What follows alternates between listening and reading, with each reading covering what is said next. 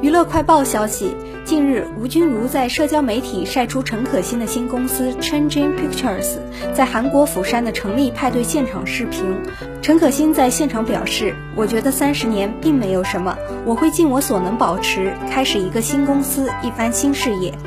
陈可辛早前在采访中提到了筹办泛亚洲制作公司 Changing Pictures，目前已经确定了制作韩国、中国香港、中国台湾、泰国、日本五个地区的剧集项目，这其中包括陈可辛执导、章子怡出演的作品《酱园弄杀夫案》。